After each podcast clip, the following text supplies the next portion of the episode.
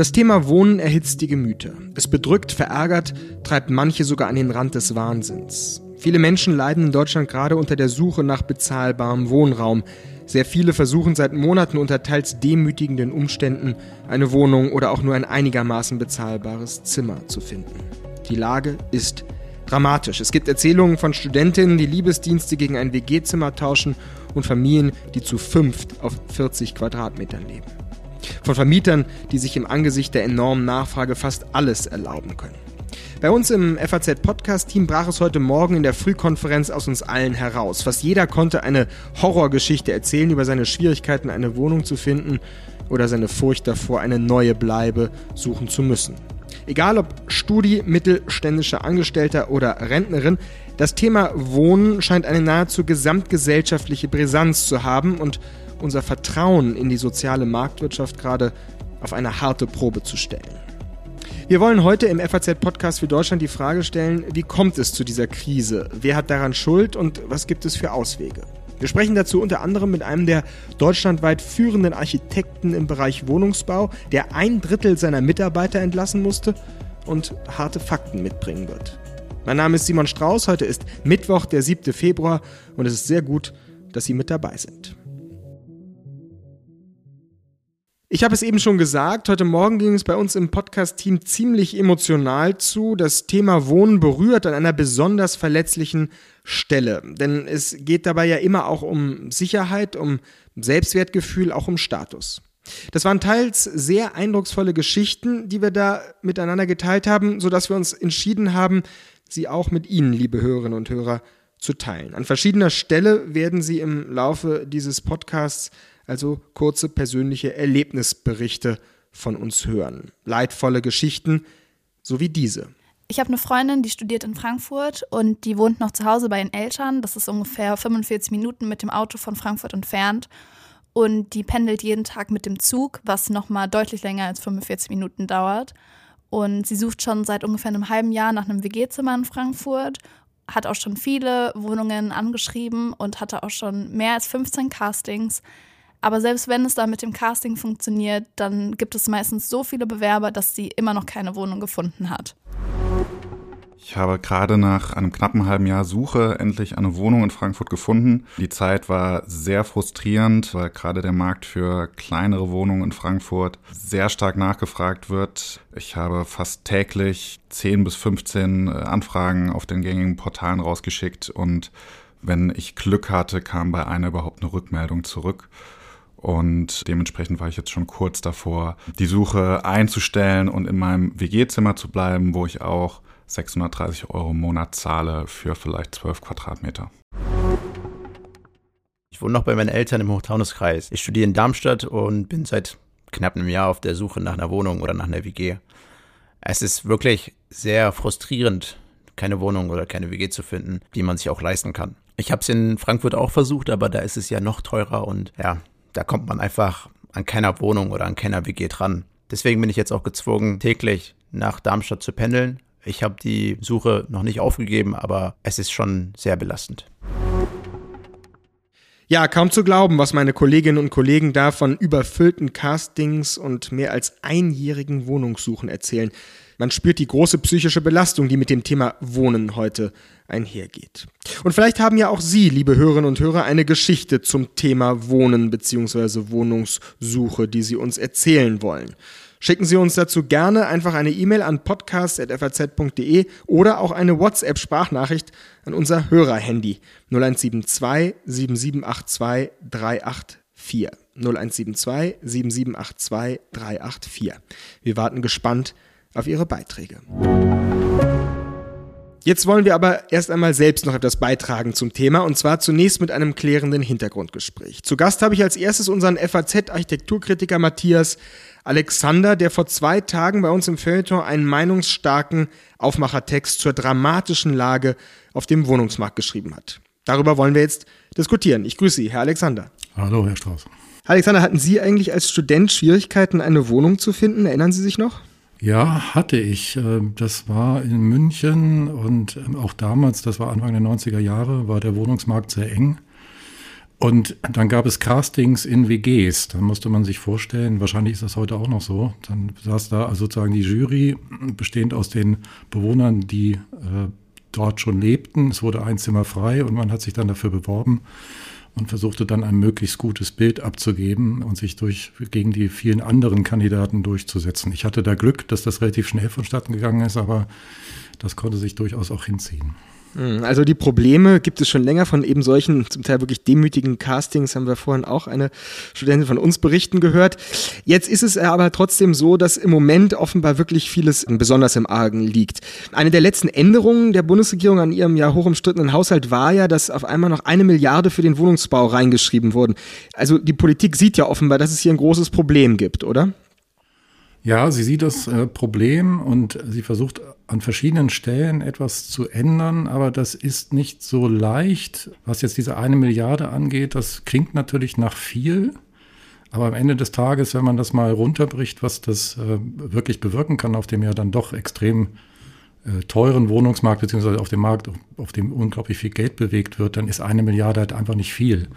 Und wenn man das dann äh, für soziale, für den sozialen Wohnungsbau aufwenden möchte, dann kommt es nicht nur darauf an, wie viel Geld man gibt, sondern man muss dann auch an den Förderbedingungen schrauben, über die wiederum die Länder und die Kommunen eher befinden. Und wenn diese Förderbedingungen nicht stimmen, wenn also zum Beispiel die Wohnungsgesellschaften für die einzelne Wohnung zu wenig Fördergelder bekommen, dann lohnt sich das halt einfach noch nicht für die. Also da muss man an ganz vielen Stellschrauben gleichzeitig drehen. Und das ist nicht optimal abgestimmt zwischen den einzelnen Akteuren. Und deshalb ist das, was nach viel klingt, bewirkt dann oft eher wenig. Mhm. Eine Stellschraube, das haben Sie in Ihrem Artikel ja auch beschrieben, oder der Versuch an einer Stellschraube zu drehen, ist jetzt ja diese Reform des Baugesetzbuches, die geplant ist, damit Genehmigungen von Neubauten radikal erleichtert werden können. Das klingt jetzt erstmal sehr gut oder nach einer guten Idee, oder? Genau, das ist, wie soll man sagen, eine Bürokratiereform, wie man sie in Deutschland, glaube ich, in den letzten 60 Jahren in dieser Radikalität nicht gesehen hat. Das klingt erstmal ganz toll dass also Neubauten äh, ohne weiteren äh, Bauleitplanung, ohne große Genehmigungsvorbehalte der Behörden eingereicht werden können und dann eben genehmigt werden müssten. Das außerdem in Gewerbegebieten ja immer schon so ein Thema, ob man nicht in Gewerbegebieten auch Wohnungsbau errichten kann, dass da auch das ohne große Umstände möglich, äh, möglich sein soll. Aber der Bund hat eben gar nicht die Möglichkeit, da wirklich durchzugreifen. Er kann das äh, als Formulierungshilfe ist das äh, gedacht, aber am Ende sitzen halt die Kommunen die entscheiden darüber, was wirklich passiert. Ist eine Kannvorschrift.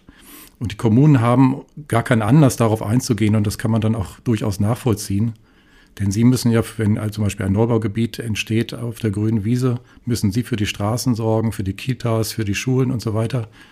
Und wenn es da von den äh, Bauherren, von den Bauträgern, von den Projektentwicklern gar keinen Beitrag dazu gibt, sondern die einfach ihre Gebäude dahin bauen dürfen und für den Rest ist die Kommune zuständig, dann überfordert das die allermeisten Kommunen, die ja ohnehin knapp äh, mit dem Geld sind. Also das klingt ganz toll und so ist es, glaube ich, auch gedacht, dass die Bundesregierung sagen kann, seht her, wir haben ja was ganz großen Wurf gemacht. Aber wenn man die Umstände kennt, die konkreten, mit der die übrigen Akteure umgehen müssen, dann hilft das halt nichts. Das ist dann Schaufensterbeschlüsse, die in der Praxis wenig bringen. Mhm. Also zweimal klingt es sehr gut, eine Milliarde und jetzt Reform, große Bürokratiereform und zweimal führt es nicht so viel. Dabei ist ja die Lage offenbar eben wirklich dramatisch. Also laut dem Präsidenten des Hauptverbandes der deutschen Bauindustrie, Peter Hübner, sind für 2024 minus 12 Prozent im Umsatz beim Wohnungsbau zu erwarten. Wenn Sie das jetzt mal einem 19-Jährigen, der nach einer Wohnung sucht, erklären müssten, äh, woher kommt es, dass er keine Wohnung findet? Woher kommt dieser Einbruch beim Wohnungsbau? Das sind zum Teil Faktoren, die tatsächlich von der Politik nur begrenzt beeinflussbar sind. Da kann man dann auch die Vorwürfe, man kann der Politik bestimmte Vorwürfe machen, aber man muss erstmal sozusagen vorwegschicken, dass die Rahmenbedingungen so schwierig sind, dass sich jede äh, politische Partei schwer täte, selbst wenn sie frei handeln könnte, da etwas zu tun. Und das sind zwei Faktoren vor allen Dingen. Das sind die hohen Zinsen, die im Augenblick fällig werden. Also im langfristigen historischen Vergleich vielleicht nicht besonders hoch, aber gemessen an dem, was wir in den letzten Jahren kannten, wir sind jetzt bei der Finanzierung, glaube ich, so bei 3,5 Prozent ungefähr.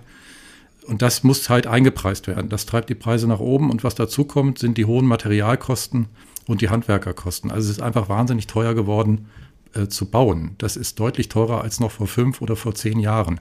Die Inflation hat am Bau ganz besonders stark zugeschlagen. Das hat zu tun eben damit, dass es zum Teil zu wenig Handwerker gibt oder dass die Löhne gestiegen sind. Das hat aber vor allen Dingen mit den wahnsinnig gestiegenen Materialkosten zu tun.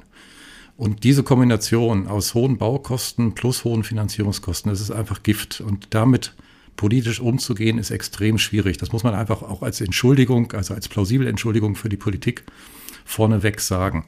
Und innerhalb dieses, ähm, sozusagen dieser Rahmenbedingungen agiert die Politik dann halt auch nicht besonders glücklich. Sie, die beiden äh, geschilderten Umstände gerade eben schon, also dieses, äh, die Förderbedingungen für den sozialen Wohnungsbau, die Pseudolösung bei den Baugenehmigungen, das hilft halt noch nicht wirklich weiter. Was wichtig wäre, wäre tatsächlich die, den bürokratischen Aufwand so zu senken, dass das dann auch funktioniert. Dass Baugenehmigungen schneller erteilt werden, dass die Verordnungen, die äh, gesetzlichen Regulierungen vereinfacht werden, dass es bundesweit einheitliche Bauordnungen gibt. Das ist bis heute Ländersache und jedes Land hat so seine eigenen Vorgaben. Ein weiterer Punkt ist, dass die Kommunen oft wahnsinnig lange brauchen, um Baugenehmigungen auszustellen. Das hat wiederum mit Personalmangel zu tun in den Bauämtern. Das hat aber auch mit mangelnder Entscheidungsfreude zu tun. Also, dass äh, es wahnsinnig umständlich ist, bis Kommunen äh, dann mal sagen, dieses Projekt kann so entstehen. Das hört man immer wieder von Projektentwicklern, dass es da an entscheidungsfreudigen äh, kommunalen Beamten fehlt, wenn sie denn überhaupt da sind, also wenn es überhaupt Beamte gibt. Und äh, das ist also das ist ein Problem. Es sind zu wenige und die, die da sind, sind oft zu zögerlich. Hm.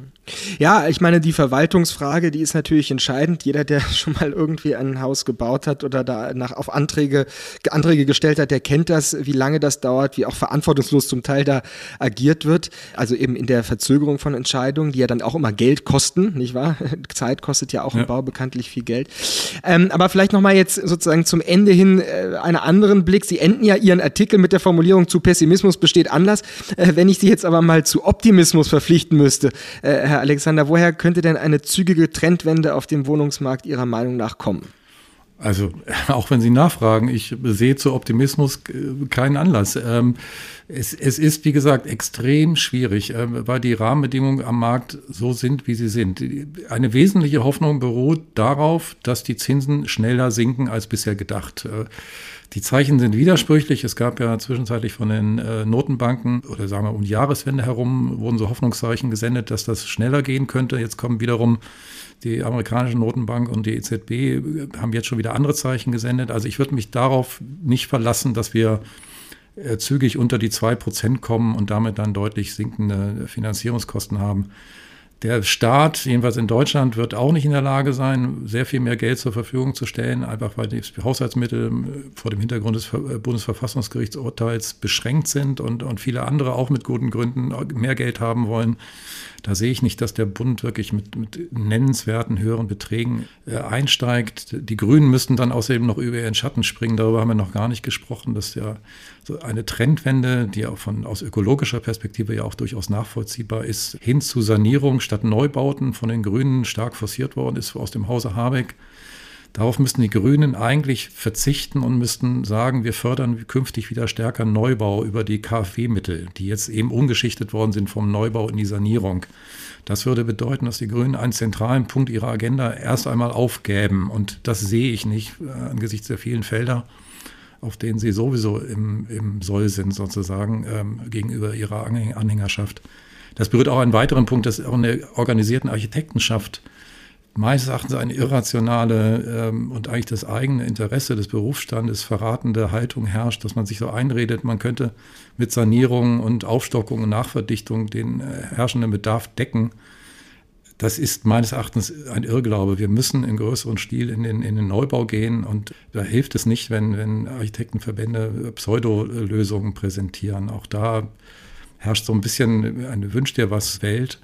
Ich, also die Herausforderungen sind so groß, dass ich, wie gesagt, zu Optimismus im Augenblick eigentlich keinen besonderen Anlass sehe, weil so viele Leute, die an, an entscheidenden Stellen sitzen, über ihren Schatten springen müsste, dass damit eigentlich nicht zu rechnen ist. Keine guten Aussichten, aber wahrscheinlich sehr realistische. Ich danke Ihnen sehr für diese Hintergründe, die, glaube ich, das ein oder andere äh, erklären von dem, was wir uns äh, hier in dieser Sendung fragen. Vielen Dank, Herr Alexander. Sehr gern. Unser Architekturexperte ist sich ziemlich sicher. Für Optimismus besteht keinerlei Anlass. Die hohen Zinsen, die teuren Materialkosten, die Trägheit in den Ämtern, das grüne Paradigma der Sanierung, der Clash zwischen Kommune und bunt. All das sind hemmende Faktoren. Faktoren, die dazu führen, dass es zu Geschichten wie diesen kommt. Ich bin aktuell schwanger und habe schon ein Kind. Beide Kinder habe ich alleine bekommen. Das bedeutet natürlich auch nur ein Gehalt. Nach der Geburt werde ich mit zwei Kindern in einer Zwei-Zimmer-Wohnung auf 50 Quadratmetern wohnen und das wird sicher auch noch eine Weile so bleiben. Also eigenes Zimmer wird es für meine Söhne länger nicht geben, für mich sowieso nicht. Dafür kann ich weiterhin zentral in Frankfurt wohnen. Ich kenne einige Familien in meinem Bekanntenkreis, die schon längere Zeit nach was Größerem gesucht haben, nach einem Haus oder einer größeren Wohnung, die davon aber wieder Abstand genommen haben, weil sie gesagt haben, so viel Geld für Wohnen wollen wir eigentlich gar nicht ausgeben. Wir wollen uns da lieber was anderes von leisten können und wollen das lieber mal für eine schöne Reise oder so nutzen können und die deswegen lieber in ihrer kleineren Wohnung wohnen geblieben sind. Als zweiten Gast begrüße ich jetzt im FAZ-Podcast für Deutschland den Architekten Stefan Forster, dessen Büro zu den Führenden in der Sparte Wohnungsbau gehört und der seit etwa 30 Jahren seine Gedanken und Taten dem Weiterbau der Städte widmet. Ich grüße Sie, Herr Forster. Guten Tag und herzlichen Dank für die Einladung. Herr Forster, man hört, Sie hätten vor kurzem ein Drittel Ihrer Mitarbeiter entlassen müssen. Stimmt das? Und wenn ja, warum? Das stimmt. Vor kurzem kann man jetzt nicht sagen. Wir haben eigentlich seit Beginn des Ukraine-Krieges kontinuierlich äh, Mitarbeiter entlassen. Das heißt, natürlich gibt es auch den normalen Gang der Dinge, dass Mitarbeiter was anderes sich suchen, weil sie besser bezahlt werden und dergleichen. Jedenfalls haben wir ein Drittel unserer Mitarbeiter abgebaut, verloren, wie auch immer, aufgrund der Situation, die sich ergeben hat durch den Ukraine-Krieg. Das heißt, letztendlich, ich kann das ja ausführen, äh, die ganzen Projekte, die wir unter Vertrag haben, wurden eigentlich nur bis Baueingabe und Baugenehmigung weitergeführt von uns und danach gestoppt. Und das können Sie sich ausrechnen. Pro Projekt brauchen Sie drei Leute, mindestens bis vier in manchen Phasen. Und dann sind Sie sehr schnell bei dieser Zahl. Projekte, die Sie wo hatten? Überall in der. In, ja, bundesweit. Wir sind ja als, als Wohnungsbauer bundesweit unterwegs. Deswegen können wir auch das relativ gut einschätzen, was im, bundesweit so in verschiedenen Städten so passiert. Das äh, nimmt sich nichts, das ist eigentlich überall gleich. Ah ja, da gibt es keinen Ost-West, Stadt-Land-Unterschiede, sondern überall ist es eine Krise des Wohnungsbaus im Moment, würden genau, Sie sagen. Genau, so ist es, ja. Wer hat Schuld daran? Ja gut, Schuld daran, Schuld ist natürlich dieser, dieser Krieg, der dazu geführt hat, dass wir einen Anstieg der, der Baukosten hatten. Das hat allerdings, muss man ehrlicherweise sagen, im Jahr vorher schon begonnen. Da hat es aber eher damit zu tun, dass eben zu viel gebaut wurde und zu wenig Material da war. Und natürlich Anstieg der Zinsen, völlig klar. Äh, das sind diese Dinge, die das befördert haben. Und ein Prozent mehr Zinsen hat dann viele Projekte schon zum Kippen gebracht. Es klingt ein bisschen absurd, aber so sind die Dinge halt auch alle gestrickt, diese Projekte offensichtlich, ja. Mhm, also sehr eng gestrickt. Also das ist auf erstmal jetzt eine finanzielle äh, Dimension, da haben wir eben drauf, äh, schon auch drüber gesprochen. Wie sieht es jetzt aber mit, wie schauen Sie auf die Baupolitik und die Versuche der Politik, sie zu unterstützen, in Klammern gesagt, oder eher nicht zu unterstützen äh, in der aktuellen Lage?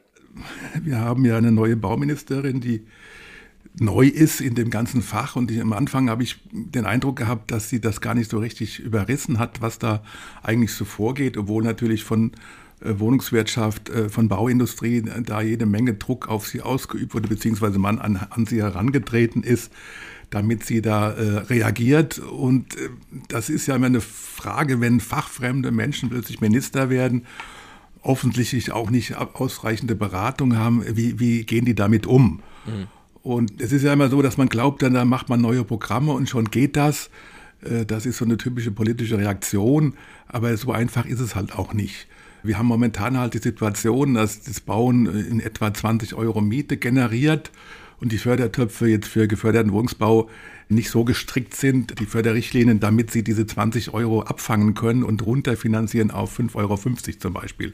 Das heißt, es gibt noch keine Anpassung dieser Förderrichtlinien. Äh, deswegen, und wir reden ja größtenteils, wenn wir über Wohnungsnot reden, über die Not an geförderten Wohnungen an Sozialwohnungen, wie das früher so schön hieß, geförderte klingt ein bisschen besser. Mhm. Und, und da äh, sehe ich noch keine richtige Reaktion. Wir haben zum Beispiel ein sehr großes Projekt in der Nachbarstadt hier mit, ich glaube, 150 Wohnungen was wir eigentlich sofort beginnen könnten, wo aber das Problem ist, dass die, die Förderkultur noch nicht so weit ist. Wir haben jetzt prophylaktisch, weil es eine Wohnungsbaugesellschaft ist, damit angefangen mit der Werkplanung, um Zeit zu sparen und hoffen, dass bis wir mit der Werkplanung fertig sind, dann die Förderrichtlinien dementsprechend angepasst sind. Das hat aber damit zu tun, dass wir da einen sehr, sehr rührigen äh, äh Bauherren haben in der Wohnungsbaugesellschaft, der da auch sehr stark ins Risiko gehen will und unbedingt auch bauen will oder auch bauen muss. Das ist auch klar. Das sind aber Einzelfälle. Normalerweise äh, sagen auch die Gesellschaften, wir machen gar nichts. Und das ist in Frankfurt ja so, dass die großen Wohnungsbaugesellschaften das Bauen eingestellt haben. Auch die privaten Investoren, da liegt es auch daran, dass sie schon zu viel Grundstücke gekauft haben, teuer gekauft haben und da sozusagen eine ganze Last mit sich rumschleppen und deswegen keine neuen Sachen mehr angehen können. Ja, das ist interessant. Also die, die in privaten Investoren sind auch völlig zurückgeschreckt, natürlich, weil das Geld so teuer ist im Moment ja. und man ja auch äh, Verpflichtungen hat, zurückzuzahlen und so. Das hört man ja auch von verschiedener Seite.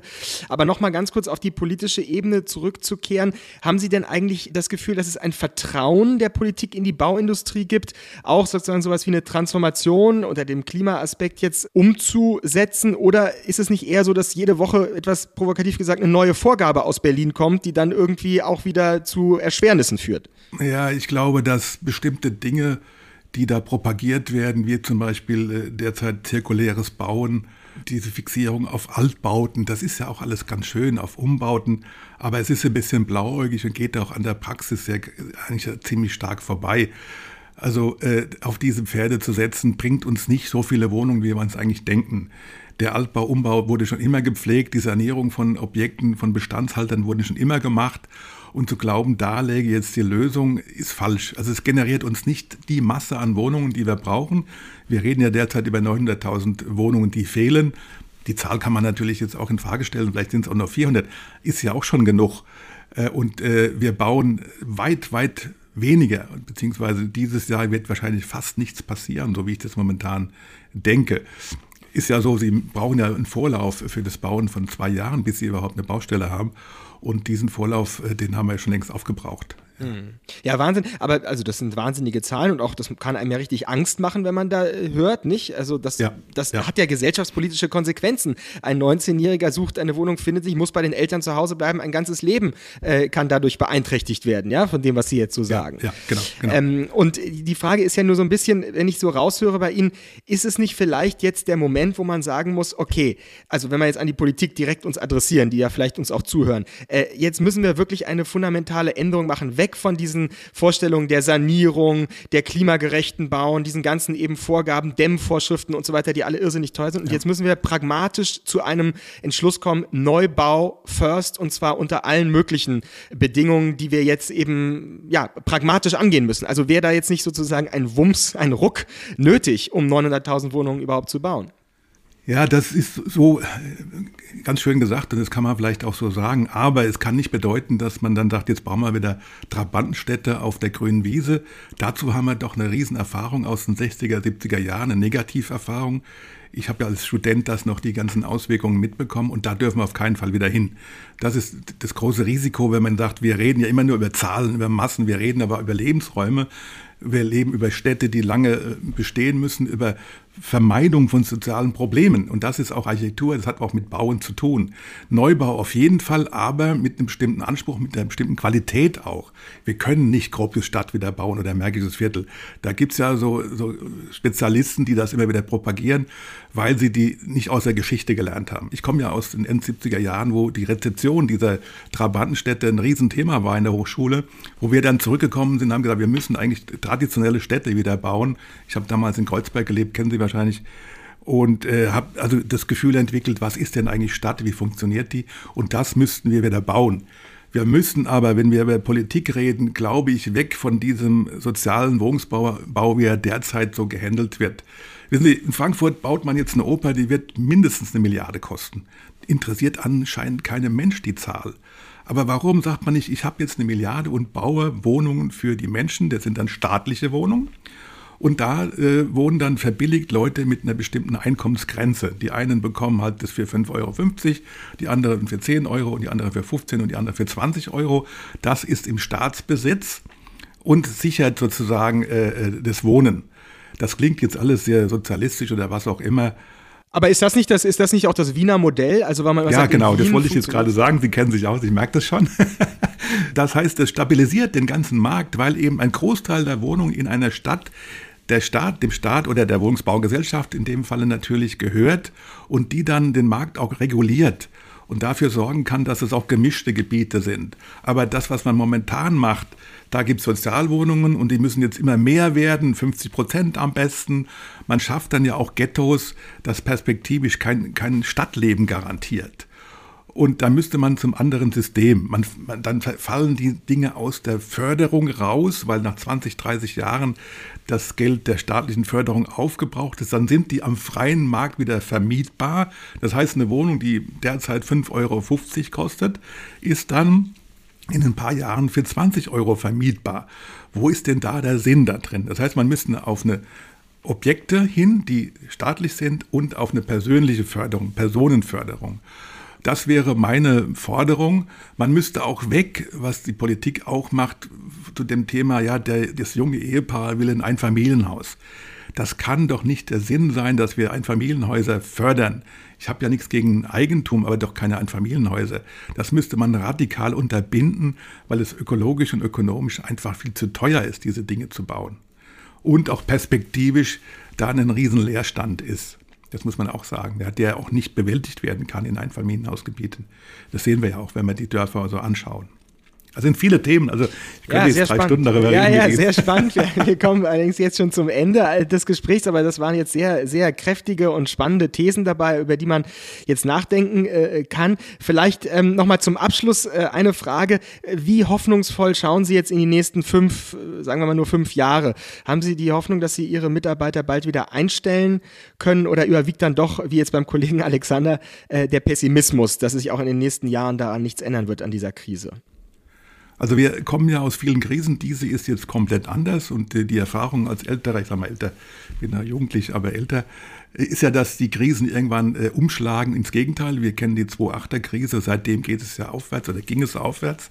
Und ich habe irgendwie immer noch die Hoffnung als Freiberufler, dass es wieder sehr stark aufwärts geht und es wieder losgeht. Wir haben jetzt momentan auch das Gefühl, dass sich Dinge bewegen. Also es gibt dann schon mal Anrufe, kannst du mal gucken und wir denken danach und denken danach.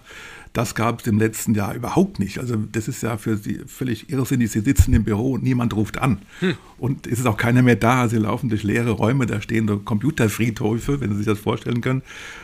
Damit muss man erstmal umgehen. Also ich glaube schon, dass es wieder irgendwie aufwärts geht. Wie das dann vonstatten geht, weiß ich nicht. Das heißt, wir müssen die Probleme lösen, weil wir rennen mit 100.000 auf die Plätze und, und demonstrieren gegen die AfD. Davon wird es keinen AfD-Wähler weniger geben für diesen Demonstrationen. Aber wenn wir Wohnungsbauprogramme auflegen und den Leuten vernünftige Wohnungen bauen, die sie auch bezahlen können, dann wird das auch vermieden. Weil sozialer Wohnungsbau, Wohnungsbau ist soziale Befriedung. Das ist der Grund, warum wir das auch machen. Und das müsste den Leuten in die Köpfe. Das ist die prononcierte Meinung des Architekten und Geschäftsführers der Stefan Forster GmbH. Stefan Forster, ich danke Ihnen sehr für Ihre Zeit und Ihre spannenden Hintergründe. Ganz herzlichen Dank. Na, das waren doch durchaus ein paar kräftige Thesen und starke Meinungen, die wir da zum Abschluss serviert bekommen haben. Von einem Mann, der sich auskennt und der vor allem ebenfalls leidet an der derzeit aussichtslos scheinenden Lage. Aber er hat ja durchaus auch ein paar konstruktive Vorschläge gemacht, zum Beispiel nach Wien zu schauen, um sich zu einer Reform des Wohnungsmarktes inspirieren zu lassen. Und gleichzeitig eben nicht dem polemischen Ruf nach Neubau um jeden Preis zu folgen. Zu den Trabantenstädten vergangener Jahrzehnte führt kein Weg zurück. Das, was Stefan Forster zuletzt gesagt hat, ist entscheidend und darf nicht vergessen werden. Wohnen heißt Leben. Das Thema darf nicht nur funktional betrachtet, es muss auch, wie sagt man heute, aus einer ganzheitlichen Perspektive heraus gesehen werden. Und ganzheitlich bedeutet dann eben auch die Art, wie wir heute Wohnanlagen bauen, befeuert oder verhindert eben die gesellschaftlichen Konflikte von morgen. Für mich sind die zentralen Zahlen dieses Podcasts minus 12 Prozent Umsatz beim Wohnungsbau bei gleichzeitig bis zu 900.000 fehlenden Wohnungen. Das kann einem ganz schön Angst machen. Macht es mir jedenfalls. Aber vielleicht geht es Ihnen, liebe Hörerinnen und Hörer, ja auch anders. Schicken Sie uns, wie gesagt, gerne eine Nachricht, Ihren persönlichen Blick auf das Thema Wohnen per E-Mail an podcast.faz.de oder per WhatsApp-Sprachnachricht an unser Hörerhandy 0172 7782 384. Kurz vor Schluss jetzt übrigens noch ein Hinweis auf ein tolles weiterführendes Angebot in unserer Podcast-Familie. Gestern ist der neueste FAZ-Podcast Finanzen und Immobilien online gegangen. Da beschäftigen sich die Kolleginnen und Kollegen mit dem Thema Wohnen noch aus einer weiteren Perspektive, nämlich der Frage, ob es Sinn macht, früh eine Wohnung zu kaufen. Und zwar nicht, um darin zu wohnen, sondern um sie zu vermieten. Der Link ist in den Shownotes. Da verlinke ich auch ein Interview mit Stefan Forster und den erwähnten Aufmachertext des Kollegen Matthias Alexander. So, das war der FAZ-Podcast für Deutschland heute am Mittwoch, den 7. Februar. Mit mir Simon Strauß. Mitgeholfen hat heute eigentlich fast das gesamte Podcast-Team, aber vor allem Kevin Gremmel und Natsch Adin Abu Hurea. Morgen ist hier meine Kollegin Theresa Weiß für Sie am Mikro mit dem Thema Wie gut ist unsere Justiz vor rechtsextremen Einflüssen geschützt? Ich freue mich auf Ihre Reaktion und sage Danke für Ihre Aufmerksamkeit.